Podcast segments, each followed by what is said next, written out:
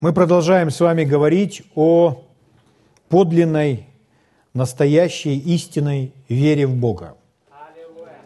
Давайте мы откроем э, два места Писания, которые мы читаем перед началом, и опять их прочитаем. Второе послание к Тимофею, первая глава, пятый стих. Павел пишет своему духовному или сыну в вере Тимофею – и говорит следующее. «Приводя на память нелицемерную веру твою, которая прежде обитала в бабке твоей Лоиде, матери твоей Евнике, уверен, что она и в тебе». Итак, Павел говорит о вере, которая в Тимофее, внутри, в сердце Тимофея. И он определяет эту веру одним словом, как нелицемерная. В другом переводе звучит это как непритворное, не лицемерное, непритворное, слова синонимы. Еще один перевод искреннее или подлинное. Три других перевода истинная вера. Итак, э, вера, которая в Тимофее, она не лицемерная или подлинная, неподдельная. Значит, если Павел говорит о вере нелицемерной, или существует вера нелицемерная, значит, может быть вера лицемерная. Или, как мы прочитали в другом переводе, есть вера истинная, значит, вера может быть не истинной. Если вера может быть подлинной, то может быть не подлинной или подделкой. Если человек, он думает, что он обладает верой – а на самом деле он не понимает всего о вере, и потом удивляется, почему эта вера не приносит ему результатов. В то время как Иисус говорил, все возможно верующему. Если хоть сколько-нибудь можешь веровать, все возможно верующим. Это слова Иисуса. Поэтому вера, она не может быть неспособной на совершение или принятие чего-то от Бога она всегда работает. Если вера не приносит должных результатов, значит, это не та вера, о которой говорил Иисус. Поэтому нам с вами нужно знать, какая же вера, библейская вера, подлинная вера, настоящая вера. На этот счет Павел пишет во втором послании к Коринфянам 13 главе, 5 стих, 2 Коринфянам 13, 5 испытывайте самих себя, верили вы. Вот еще одно утверждение, что мы должны обратиться к самому себе, себя проверить. Испытывайте самих себя, верили вы, сами себя исследуйте. То есть мы должны себя проверять. Верили мы? Или действительно ли это та настоящая, подлинная библейская вера? Другие переводы этого стиха звучат так. Исследуйте себя, чтобы увидеть, находитесь ли вы в вере. Другой перевод. Проверьте себя и судите себя, чтобы узнать, живете ли вы в вере. Еще один перевод. Исследуйте себя, чтобы увидеть, действительно ли ваша вера подлинная. Действительно ли ваша вера подлинная? Аналогия с деньгами. Можно прийти в магазин и в своем кошельке или кармане иметь какие-то деньги, начать ими рассчитываться – а там стоит специальный прибор, и продавец не принимает у вас деньги и говорит, а у вас не настоящие деньги. Вы шли в надежде, что вы за эти деньги что-то купите, но потом обнаружилось, что это деньги не настоящие. Вы думали, что они настоящие, а они не настоящие. И оказалось, что за эти деньги ничего нельзя купить. Так же и с верой. Если мы с вами знаем, что наша вера подлинная – это обязательно принесет результаты. Поэтому нужно учиться себя проверять, разобраться, я верю или не верю. И у нас семь уроков на эту тему. Первый, который мы с вами прошли, он доступен в интернете. И первый, второй, третий. Первое. Вера от слышания. Если я говорю, я хочу в это верить, это не вера. Вера начинается там, где мы с вами услышали от Бога. Вера не от, не от того, что мы просто прочитали это в Библии. Если мы прочитали в Библии какой-то стих, еще не говорит о том, что мы услышали. Вера от слышания и то слово, которое там э, переведено как слышание, оно говорит о том, что человек слышит своим сердцем от слышания слова, более дословно, Христова или слова помазанного. Это слово, донесенное в наше сердце Святым Духом. Это когда мы слышим, помазанник говорит, Христос говорит. Вот тогда мы с вами слышим. Поэтому человек может читать целую главу из Библии, но один какой-то стих, он вырывает вырывается из контекста. Это связано со слышанием. Угу. Но вы можете переслушать это. Не, не может человек верить больше того, чем он услышал от Бога. Вера от слышания Слова Божьего. Следующее. Вера – это знание. Мы верим Богу, когда мы знаем Его, и мы узнаем Его по мере исследования Его из Слова Божьего. Когда мы больше Бога узнаем из Слова Божьего и на личном опыте практикуя это Слово, то наше знание обогащается, и мы хорошо знаем, Бог в той или иной ситуации поступит так-то и так-то. Почему? Потому что мы Его знаем. Мы так можем знать какого-то человека и доверять Ему, и точно так же мы можем знать Бога и доверять Ему. Поэтому мы знаем, кто-то говорит, о, Бог там послал такие-то болезни на того человека, а мы говорим, это не Бог. Почему? Я знаю своего Бога. Он такими делами не занимается. То есть наше знание – это и есть наша вера, уверенность в Боге. Угу. Следующее. Мы с вами говорили о том, что неправильно веру основывать на человеке или на методах, на лекарстве. То есть, когда человек фокус своего верования смещает в лекарство. Это лекарство мне поможет. О, этот врач мне тоже поможет. Это неправильно. То есть вера, она в Бога. Иисус говорил, верьте в Бога. Поэтому мы верим в Бога. Бог – источник или основание, на которое мы с вами опираемся. Мы читали иные колесницами, иные конями, а мы именем Господа Бога хвалимся. То есть мы не уповаем на коня, что Он нас спасет и защитит на свой танк или самолет. Мы уповаем на Бога, что Он защитит нас на коне или без коня, в танке или без танка. Но если мы в танке, это не дает нам гарантии, что человек не, не, не, не может погибнуть, если он в танке. Если человек спасся или был защищен, это говорит о том, что Бог его защитил.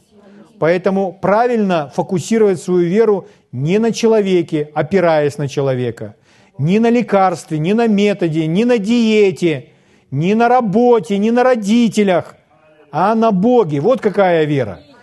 Поэтому если человек только сместил свой фокус с обеспечителя Бога на свою работу, как источник своего обеспечения, все, это уже не настоящая вера. Это уже не та вера, которую учит Библия. Следующее у нас с вами было, мы в прошлый раз об этом говорили. Вера, она говорит. Вера всегда выражается в словах. То есть, когда вы верите, вы говорите. Вы говорите то, во что вы верите. И мы с вами заметили такие три важные говорения или три важные исповедания. Ну, прежде всего, еще раз хочу заметить, что гораздо чаще Слово Божье учит нас об исповедании веры, чем об исповедании грехов. Об исповедании грехов говорится не так много. Но люди акцентируют внимание на... Понима, если речь идет об исповедании, все, о чем они думают, об исповедании грехов. Но гораздо больше Слово Божье говорит об исповедании своей веры. То есть, когда человек утверждает то, во что он верит. Так мы спасаемся, когда человек утверждает, что он верит, что Иисус есть Господь. Человек исповедал Иисуса Господом и в результате спасся. Слава Богу. Вот, поэтому мы верим то, во что мы с вами говорим. И если Слово Божье находится в сердце человека, оно находится в устах человека, то есть Слово Божье, пребывающее в сердце и в устах, сразу производит чудо. Ну, а на основании слов Иисуса. Он говорит, если веришь сердцем, и если говоришь устами, будет тебе, говорит Иисус. Так мы все спаслись, это величайшее чудо. Мы все пережили рождение свыше. Это когда Бог в очередной раз нас пересотворил. И что в результате? Великое чудо произошло, потому что мы поверили сердцем и исповедали устами. Так работает и в других сферах одинаково эта же вера таким же образом. Поэтому мы говорили, я коснулся трех разных исповеданий, трех видов таких разных исповеданий.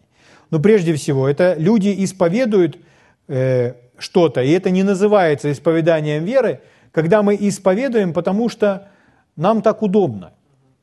Потому что мы находимся в кругу людей, все так говорят. Все говорят, ранами Иисуса исцелен. Ну и я говорю, ранами Иисуса исцелен. Потому что все так говорят. В этом это не является чем-то плохим, это нормально. Но просто мы должны понимать, что это не есть еще исповедание веры.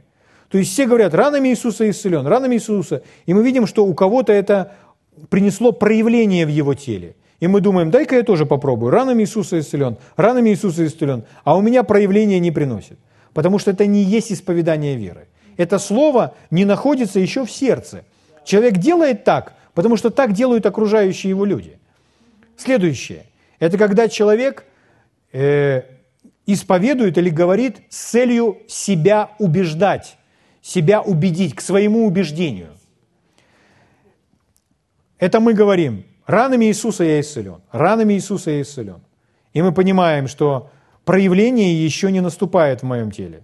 Но мы продолжаем говорить, убеждая себя в том, что это истина. Брат Хейген так говорил.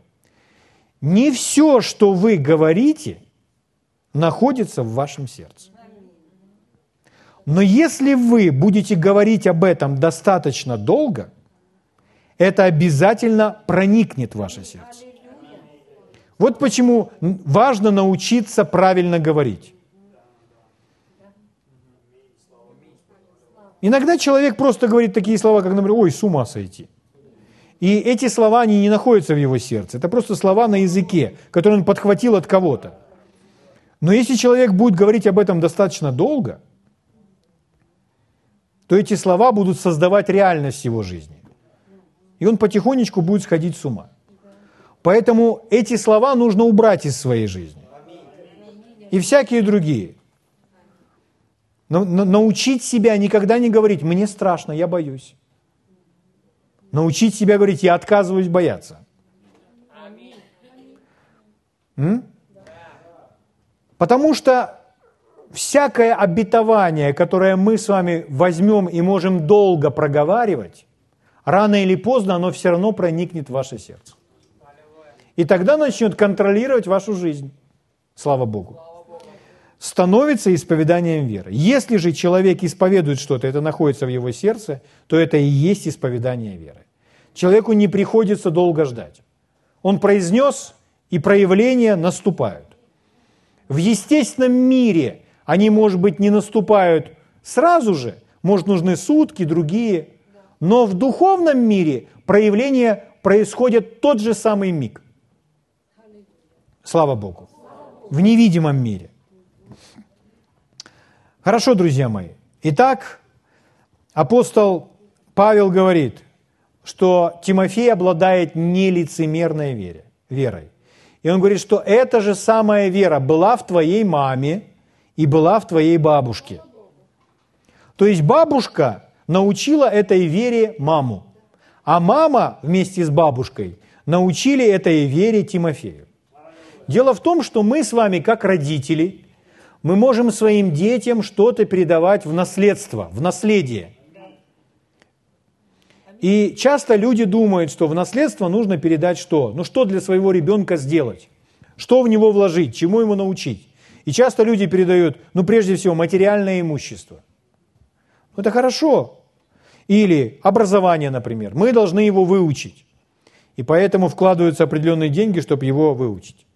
Итак, ребенок может быть, или не ребенок, а ребенок, который уже вырос, он может быть при деньгах, он может быть с образованием – а в вере он может быть банкрот.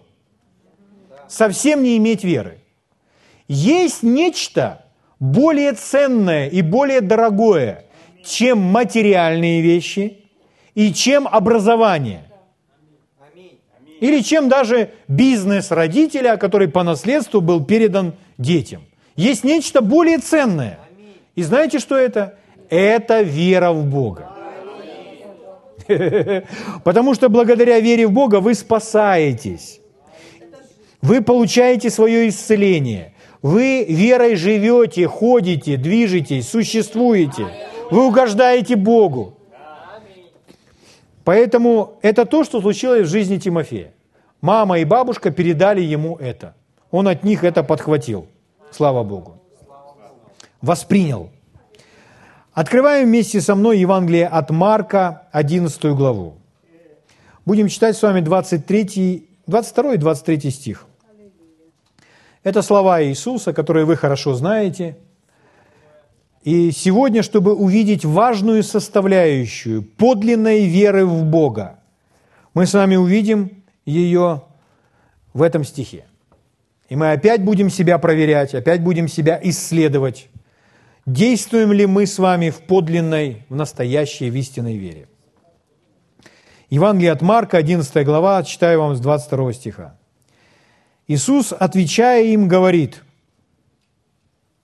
23 стих, «Имейте веру Божью». Ну, прежде всего хочу заметить, что это вера Божья. По своей природе она Божья. Она такая же вера, как у Бога. Это радостная новость. «Ибо истинно говорю вам, если кто скажет горе сей, поднимись и вергнись в море, и не усомнится в сердце своем, но поверит, что сбудется по словам его, будет ему, что не скажет. Ну, вы знаете, что Иисус сказал эти слова после того, как Он продемонстрировал сам, как Он это сделал в отношении смоковницы. Он сказал смоковнице, и смоковница выполнила в точности то, что Он ей сказал. Угу. Мы опять видим, что здесь Иисус говорит, то есть нужно говорить. И мы в прошлый раз об этом говорили, что вера, она говорит – выражается в словах. Итак, мы говорим то, во что верим, но здесь есть еще одно условие. Мы верим в то, что говорим. Может, для кого-то из вас показалось, что это игра слов, но это не игра слов. Послушайте еще внимательно и медленно скажу и подумайте об этом. Мы верим и поэтому говорим, и мы также верим в то, что мы говорим. То есть мы не произносим с вами слов, не должны произносить слов, в которые мы с вами не верим. Угу. То есть если это не является нашей верой в сердце, если мы не уверены, что это так и есть. Угу. Может, человек может так сказать, да, мы, мы должны верить в то, что Бог сказал. Но на основании этого стиха мы с вами должны верить в то, что мы сказали. Вы услышали меня? Согласно этого стиха Иисус призывает верить в нас, в наши собственные слова. Ну, Бог верит в свои слова. Поэтому это и есть его вера. Он, Бог верит, что все, что Он скажет – так и есть, или это осуществится, так будет. И поэтому мы с вами должны точно так же верить в наши слова, в свои слова, что будет так, как я скажу. Итак, друзья мои, все мы, кто желает иметь результаты отхождения верой или жизни верой, должны верить в то, что мы с вами говорим на основании этого стиха. Что это значит? Верить в то, что я говорю. Я верю в то, что я говорю. Ну, представьте, если, например, кто-то вам говорит о чем-то, а потом это не исполняет. Он пообещал прийти на встречу, не пришел. Пообещал вам сделать, не сделал. Пообещал для вас там что-то там позвонить, поговорить, не сделал этого. И репутация этого человека, он никогда не исполняет то, что говорит. Скажите, вы будете верить его словам? Вы не будете верить его словам. Вы говорите, да, вы не верите его словам. Угу. А представьте, если вы говорите что-то, и не исполняете, говорите что-то и не верите в это. Когда вы не верите своим собственным словам. Когда вы к себе относитесь как к тому человеку, который говорит что-то и не исполняет. Сказал, сделает, не сделал. И вы понимаете, этим словам доверять не нужно. И если вы говорите что-то, во что вы не верите, то у вас складывается привычка не верить своим собственным словам. Вы к себе начинаете так относиться. И тогда человек теряет уверенность в свои собственные слова. И когда наступает момент, что нужно сказать телу ребенка быть здоровым или чтобы горячка оставила тело ребенка, а человек ведь практиковался в том, что он не верил в свои собственные слова, и он не относится к себе как к личности, в слова которой можно верить. И наступает момент, когда он об этом говорит, то ему будет очень сложно. Почему? А он не верит своим собственным словам. Он не верит, что будет так, как он говорит, потому что он не верит в свои собственные слова. Вот о чем этот стих. Подлинная вера в Бога – это когда мы с вами проверяем каждое слово, которое выходит из наших уст, чтобы, проверяя его, а действительно ли мы верим в это? Действительно ли мы верим в то, о чем мы с вами говорим? Чтобы когда наступает какой-то непростой момент в нашей жизни, и нам нужно, выражая свою власть в вере, высказать определенные слова, мы верим каждому слову, что будет так, как мы с вами сказали. Угу. Поэтому, если мы с вами привыкли преувеличивать, приукрашать что-то, и мы знаем, что это неправда, но мы это говорим, на самом деле мы не контролируем, не бодрствуем над тем, что мы говорим, то мы не ведем себя как человек, который верит каждому своему слову. Следовательно, мы не до конца искренни, не до конца честны сами с собой. К чему я клоню? Человек веры не может быть неискренним или не до конца честным, прежде всего сам с собой. То есть если вы хотите быть человеком веры, который говорит, и это происходит, то первое, нужно научиться быть предельно искренним и честным с самим собой.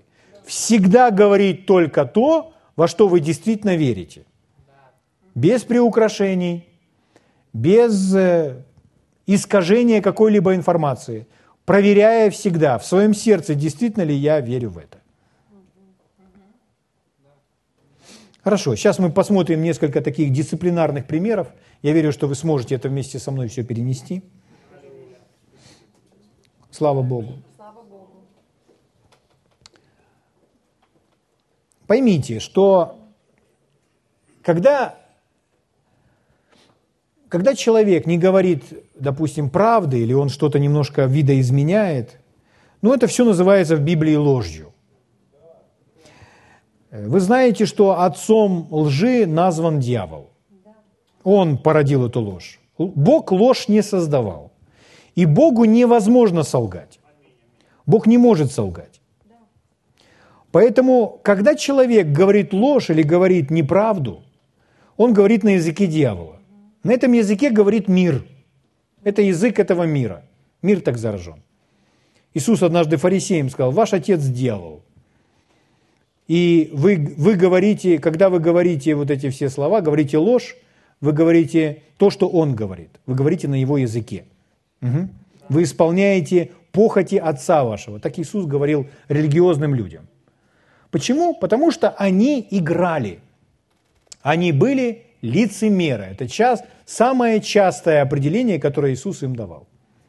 Лицемерие. Итак, как апостол Павел определил эту подлинную веру? Нелицемерная вера. Вера нелицемерная. А те религиозные люди, Иисус им говорил, что они лицемеры. Это значит, что они всегда играют. То есть на самом деле внутри они другие. Но перед другими людьми, перед окружающими, они ведут себя иначе. Ну, в той или иной степени мы с вами все, возможно, попадали в эту ловушку, Но мы с вами хотим из этого выбраться, и мы не хотим в этом находиться, чтобы этого лицемерия в нашей жизни не было. Поэтому я прошу вас, чтобы вы никто не, не испытывали сейчас какого-то ненужного, дискомфортного осуждения или обвинения, но чтобы вы поняли, что свобода есть в том, когда вы говорите то, действительно во что вы верите в своем сердце. Без преувеличений и без игры. Потому что э, ну, лицемерие, лицемер или ну, другое слово, более простое слово, чтобы дать определение слова лицемер, это актер. Актер – это тот, который играет. Самое интересное, э, ну, может, кому-то это покажется странным, но я думаю, что это не странно. Самые выдающиеся, самые известные люди на Земле и самые богатые люди на Земле – это актеры.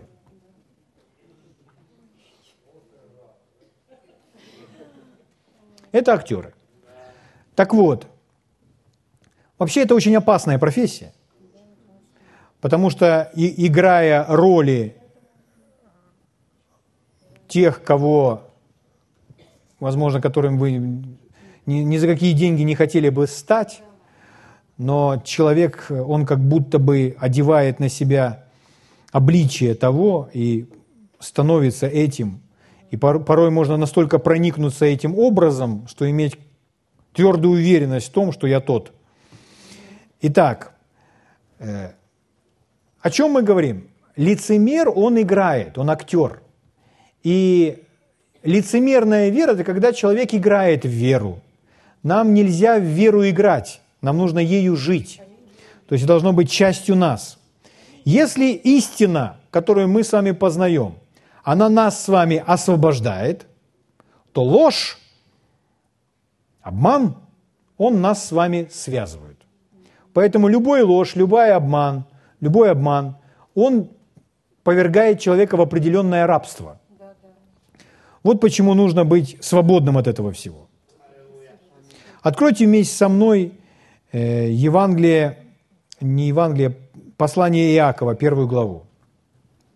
Иаков, первая глава. Давайте прочитаем один из стихов.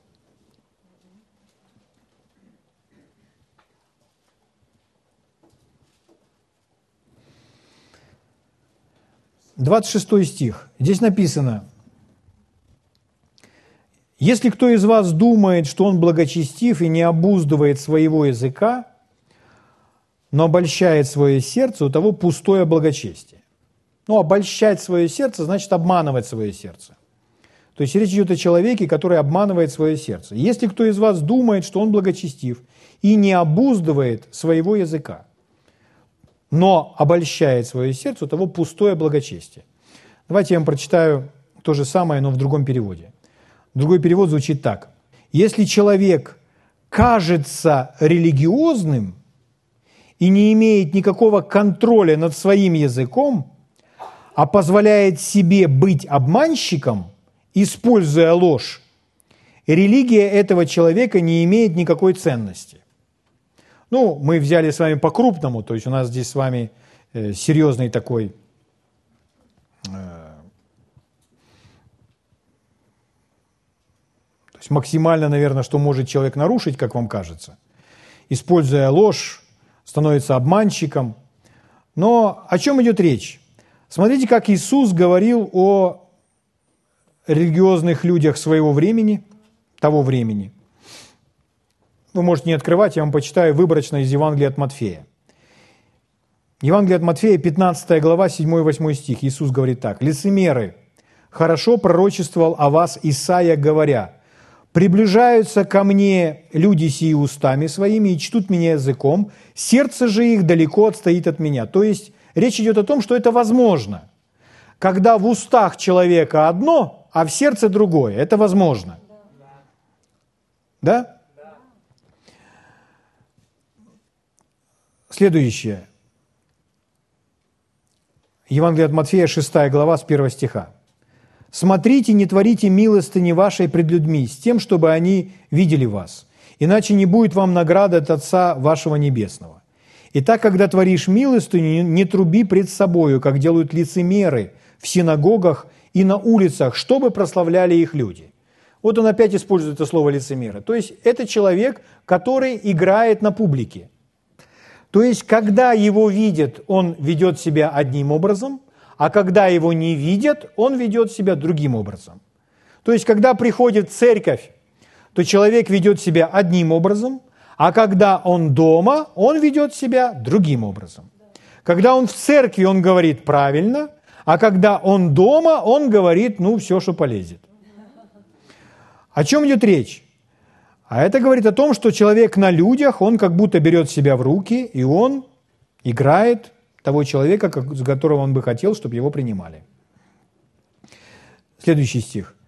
«Когда молишься, не будь как лицемеры, которые любят в синагогах и на углах улиц, останавливаясь молиться, чтобы показаться перед людьми, чтобы люди увидели». Следующий стих. Также, когда поститесь, не будьте унылы, как лицемеры, ибо они принимают на себя мрачные лица, чтобы показаться людям постящимися.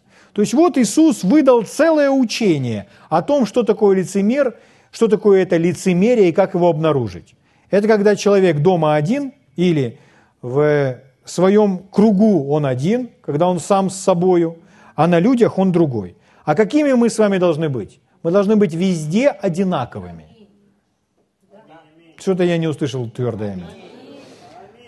Как сказано, что в Ветхом Завете, пойди послушай, или что они говорят в своих шатрах, что люди говорят в квартирах. То есть важно не то, что люди говорят в церкви, а важно то, что люди говорят в квартире, дома у себя. Вот там их истинная вера из них. Но э, это все можно изменить. Слава Богу. То есть необходимо делать то, что мы с вами делаем в присутствии людей, то, что то же самое мы должны делать и дома. То, что мы делаем дома, тоже мы должны делать в присутствии людей, слава Богу. Поэтому мы должны делать правильные вещи всегда. Хорошо. Еще одна притча Иисуса или пример Иисуса на этот счет. Евангелие от Луки, 18 глава, с 9 стиха. Сказал также к некоторым, которые уверены были о себе, что они праведны, и унижали других, и, и унижали других, следующую притчу. Ну, здесь э, очень негативные примеры о негативном поведении. И я искренне хочу, чтобы вы не воспринимали это просто, эти слова Иисуса, как какой-то бич – а просто чтобы это принесло определенный свет в вашу жизнь, больше света, чтобы мы с вами становились ну, только чище и чище в Боге. Итак, два человека вошли в храм помолиться, один фарисей, другой мытарь. Фарисей стал молиться, у нас написано, сам в себе. Другой перевод звучит так, он молился с собою или себе. То есть он с собой разговаривал. А еще один перевод говорит – фарисей, акцентируя на своем положении, сказал себе следующие слова. Понимаете, молитва – это общение с Богом. Этот человек своими словами наслаждался. То, как он звучит. Поэтому это не было то, что нужно было Богу или то, что достигало Бога. Итак, вот как молится этот фарисей. «Боже, благодарю Тебя, что я не таков, как прочие люди, грабители, обидчики, прелюбодеи, и как этот мытарь. Пощусь два раза в неделю, даю десятую часть всего, что приобретаю. Угу. Мытарь же, стоя вдали, не смел даже поднять глаз на небо, но, ударяя себя в грудь, говорил, «Боже, будь милостив ко мне, грешнику». Сказываю вам, что сей пошел оправданным в дом свой более, нежели тот, ибо всякий возвышающий сам себя унижен будет, а унижающий сам себя возвысится. Конечно, люди могут взять эту историю и взять это как внешнюю форму для молитвы. И теперь всегда человек, думая, что если я прихожу к Богу, я должен всегда бить себя в грудь и себя унижать, говорить, Господи, последний грешник я, помилуй меня. Но если он вас помиловал, то примите его помилование. И уже не нужно так делать второй раз. Правда? То есть люди берут просто лишь форму, но Иисус не о форме здесь говорит. Иисус говорит о сердце, о внутреннем отношении. То есть один даже Богу не молится, он сам себе это все рассказывает. Он Бога не осознает, потому что он не искренний в своем сердце. Если бы он заглянул в свое сердце, то он бы сказал, Господь, я вообще без тебя ничто. Там я упустил, там я упустил. Если бы он начинал открывать свое сердце. Этот же был искренним, он не играл. А тот настолько вошел в эту игру, что он уже даже не в состоянии молиться человеческим языком. А это звучит какой-то религиозный язык. Как будто Богу это нужно. Да?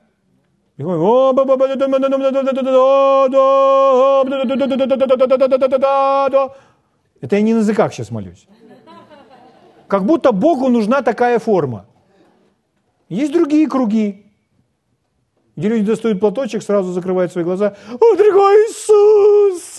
О, ты! И сразу включается тоже определенный голос.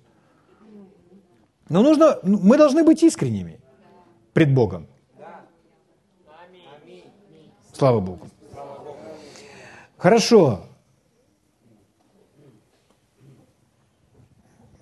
Еще можно вам о лицемерии, или вы уже устали? О чем мы говорим? Что нелицемерная вера – это та вера, которую мы с вами не изображаем. Не играем в веру. Угу. Человек говорит так, к примеру, хорошо, я вам приведу такой пример. Ну, нас научили, что ж нелицемерная, что не нужно играть. То, то что я должен? Я и буду говорить, у меня болит все. Вот болит у меня все. Нет, вы не поняли. Это не есть вера, это есть чувство. Если человек желает поступить в отношении веры в свое исцеление, то он говорит, и он старается быть искренним, то он говорит, я исповедую Божье Слово, которое говорит прямо сейчас, что ранами Иисуса я был исцелен две тысячи лет назад. Прямо сейчас я чувствую симптомы болезни. Я чувствую боль, но я отказываюсь исповедовать боль. Я исповедую Божье Слово, потому что я так решил. И когда мы приходим домой, то мы говорим, я решил, и я сохраняю свое решение. Здесь я буду говорить то же самое. Ранами Иисуса я исцелен. Вот это искренность. Человек принял решение. Он стоит на Божьем Слове. Угу. Значит, да ничего не работает, ничего не выходит. Я думаю, и, и человек думает, что он в этом искренний. Нет, это не искренний, это человек во тьме и в неверии. Искренность – это вытащить из своего сердца то, во что мы с вами действительно верим.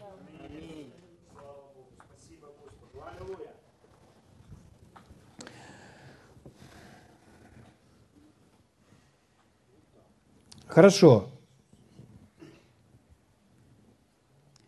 Давайте я вам покажу, что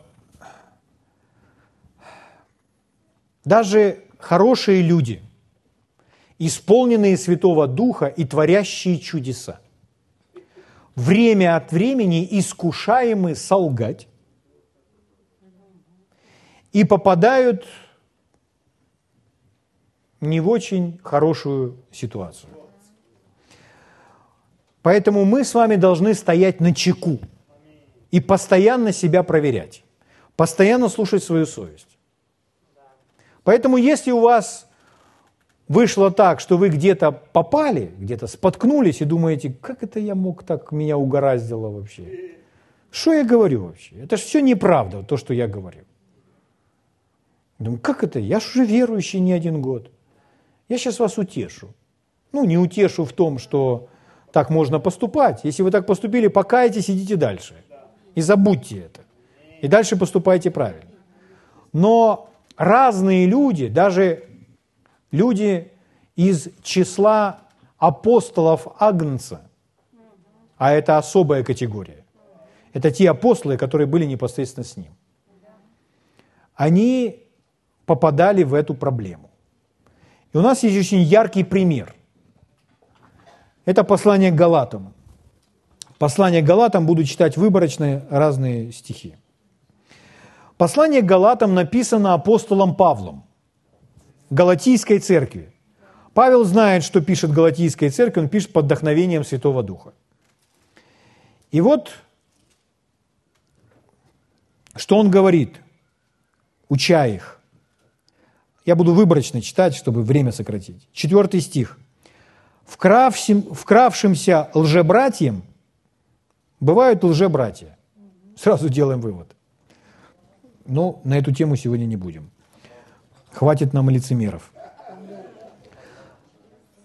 Глава вторая. Послание к Галатам, вторая глава, четвертый стих. «Вкравшимся лжебратьям, скрытно приходившим подсмотреть за нашей свободою, которую мы имеем во Христе Иисусе, чтобы поработить нас, мы ни на час не уступили и не покорились, дабы истина благовествования сохранилась у вас. Мы не уступили. Знаете, это так бывает. Я помню, у нас такая история была, что человек должен был выйти за кафедру и призывать к пожертвованию. И он мне сказал о том, что он подготовил Слово Божье о десятине и приношении. И вот на наше собрание, это было в самом начале, на наше собрание заходят люди – которые приехали из другого города, и мы с ними общались, и мы знаем, что они не верят в десятину. Они из той церкви, из той кругов, ну, как они нам говорили, что там они не верят в десятину, они считают, что десятина – это неправильно. Это просто закон. И, а, мы, а мы не верим, а мы верим совершенно иначе, и мы из Библии можем показать. Но этот человек подготовил это слово – и вот наступил этот момент, когда он должен был выйти, он вышел, и вот заходят эти люди. Там во время прославления и так далее. И он, прямо стоя возле кафедры, он полностью изменил свое послание. Почему? Потому что ему было некомфортно. Ему было некомфортно, что эти люди в это не верят, и я не хочу об этом говорить. Поэтому он сказал какие-то такие мягкие, лояльные вещи, которые приемлемы для всех. Давайте дастся вам. По расположению сердца. Я люблю вас. Ну, то, что, понимаете, сейчас все примут, все улыбнутся, и все будут счастливы. Что это такое? Он говорит здесь, мы прочитали только, мы не уступили. Они пришли подсмотреть за нашей свободой, мы не уступили мы остались стоять в том, во что мы верим. Понимаете? Поэтому часто из-за давления людей человек, он раз и изменяет то, во что он верит, потом приходит домой, он опять в это верит. А здесь из-за страха, который влияет на него. Идем дальше. Девятый стих. Узнав о благодати, данной мне, Павел про себя продолжает, узнав о благодати, данной мне, Иаков и Кифа, и Иоанн, почитаемые столпами, подали мне и Варнаве руку общения, чтобы нам идти к язычникам, а им к обрезанным, ну то есть к евреям. Только чтобы мы помнили нищих, что и старался я исполнять в точности. Когда же Петр пришел в Антиохию, то есть Павел пошел туда, куда был послан, то есть он пошел к язычникам.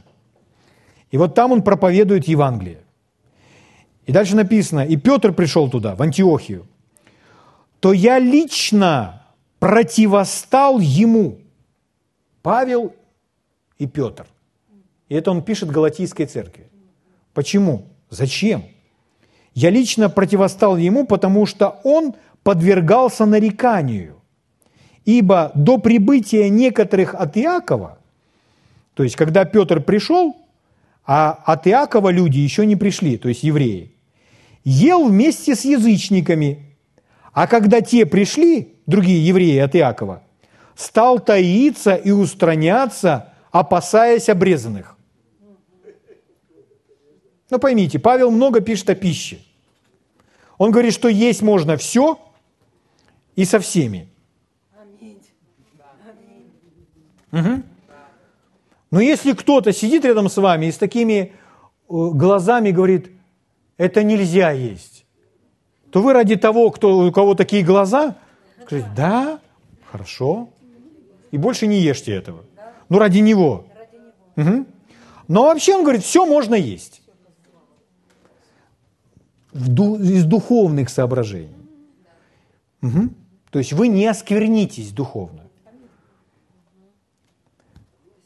То есть он не говорит здесь о, о здоровье, о правильном питании. Это вообще не этот вопрос. Это религиозный вопрос. Что нет пищи, которая бы вас оскверняла. Но если врач говорит, ешьте меньше жирного, а вы говорите, а Павел сказал, можно все есть. Павел не про это говорит. Павел, Павел говорит про духовное осквернение. Понимаете, да? Потому что люди, они все в один мешок. Вы что, не едите свинину? Нет. Почему? Она жирная. Ну, к примеру. Так Павел же говорит, можно есть свинину. Да я знаю.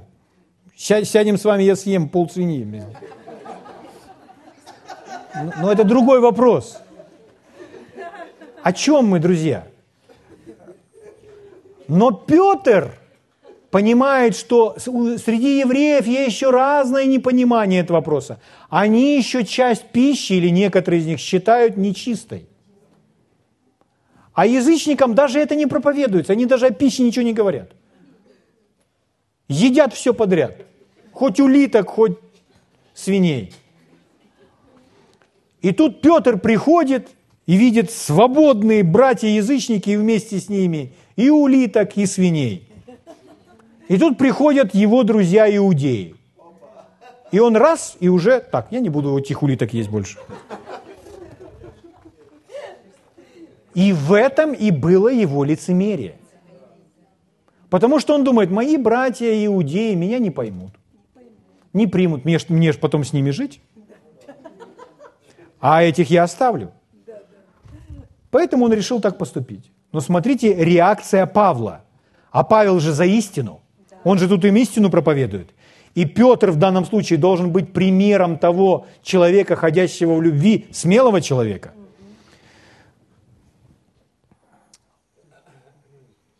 Другой перевод звучит так. 14 где мы с вами остановились? 12. «Ибо до прибытия некоторых от Иакова ел вместе с язычниками, а когда те пришли, стал таиться, устраняться, опасаясь обрезанных».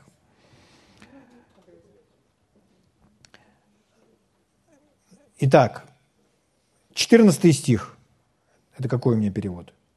«Но когда я увидел, что они не прямо поступают по истине», у вас как написано? Ага, сейчас другой перевод. Давайте я вам другой перевод с 11 стиха. «Когда Петр прибыл в Антиохию, я должен был, был противостать ему лично, так как он поступал очень неправильно. Вначале, когда он только прибыл, то ел с христианами из язычников, которые не были обрезаны. Но позже, когда прибыли некоторые друзья Иакова, когда прибыли некоторые друзья Иакова, Петр с язычниками – больше не ел. Он боялся критики этих людей, которые настаивали на потребности обрезания. В результате другие еврейские христиане последовали за лицемерием Петра, и даже Варнава был сбит с пути их лицемерием. И даже Варнава, ну, у нас немножко по-другому написано, но здесь очень современ, по-современному. Даже Варнава был сбит с пути их лицемерием. Итак, на что мы должны с вами обратить внимание? Хорошие люди, хорошие люди, проповедники. Варнава хороший человек, Библия говорит. Петр хороший человек, который творил чудеса. Проповедовал и спасались тысячи людей. Но в этот момент он просто уступил этому, не бодрствовал, уступил этим страхам. Угу.